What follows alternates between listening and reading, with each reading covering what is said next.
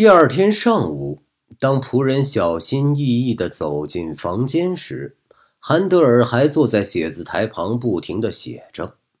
当他的助手克里斯多夫·史密斯未遂地问他是否要帮他抄乐谱时，他没有回答，只是粗声粗气地咕噜了一声。于是再也没有人敢走到他的身边，他也就这样三个星期没有离开房间。饭送来了，他用左手匆匆地掰下一些面包，右手继续写着，因为他不能停下来。他已完全如痴若醉。当他站起身来，在房间里走动时，他还一边高声唱着，打着拍子，眼睛里射出异样的目光。当别人同他讲话时，他好像刚醒过来似的，回答的含含糊糊，语无伦次。这些日子可苦了仆人，债主来讨债。歌唱演员来要求参加节日的康塔塔大合唱，使者们来邀请韩德尔到王宫去，仆人都不得不把他们拒之门外，因为哪怕他只想同正在埋头创作的主人说一句话，他也会遭到一顿大发雷霆的斥责。在那几个星期里，乔治·斐特烈·韩德尔已不再知道时间和终点。也分不清白天和黑夜，他完全生活在一个只用旋律和节拍来计量时间的环境里。他的身心完全被从心灵深处涌出来的奔腾激流席卷而去。神圣的激流越湍急、越奔放，作品也就越接近尾声。他被囚禁在自己的心灵之中。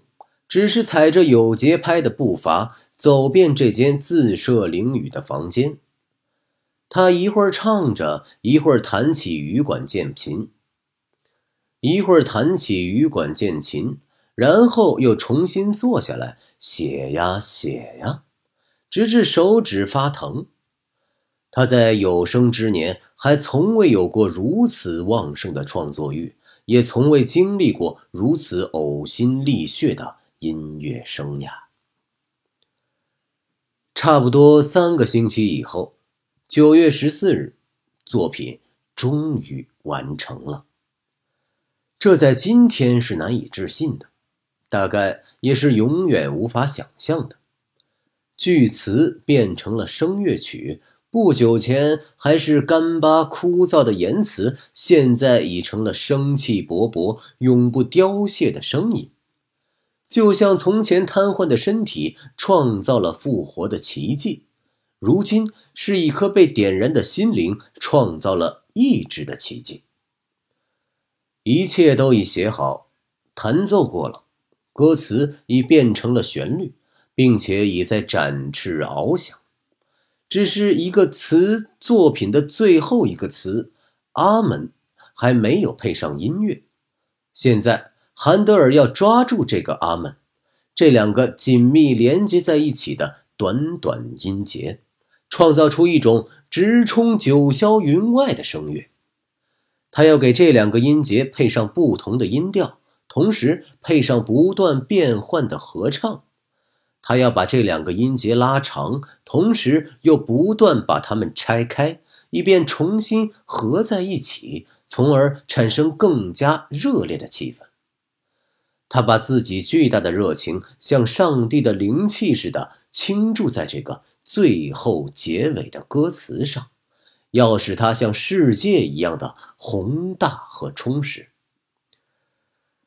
这最后一个词没有放过他，他也没有放过这最后一个词。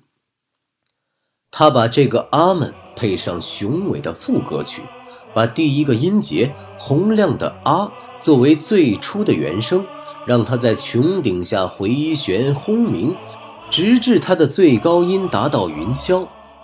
这原声将越来越高，随后又降下来，又升上去，最后再加入暴风雨般的管风琴，而这和声的强度将一次比一次高。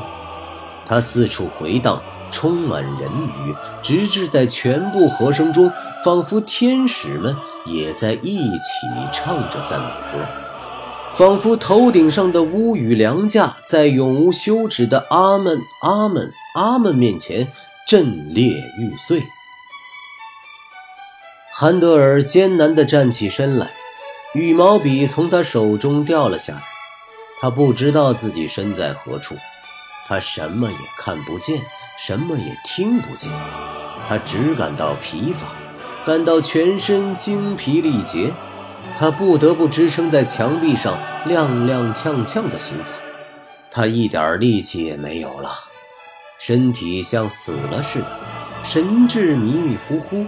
他像一个瞎子似的，沿着墙壁一步一步向前挪动，然后躺倒在床上，睡得像个死人似的。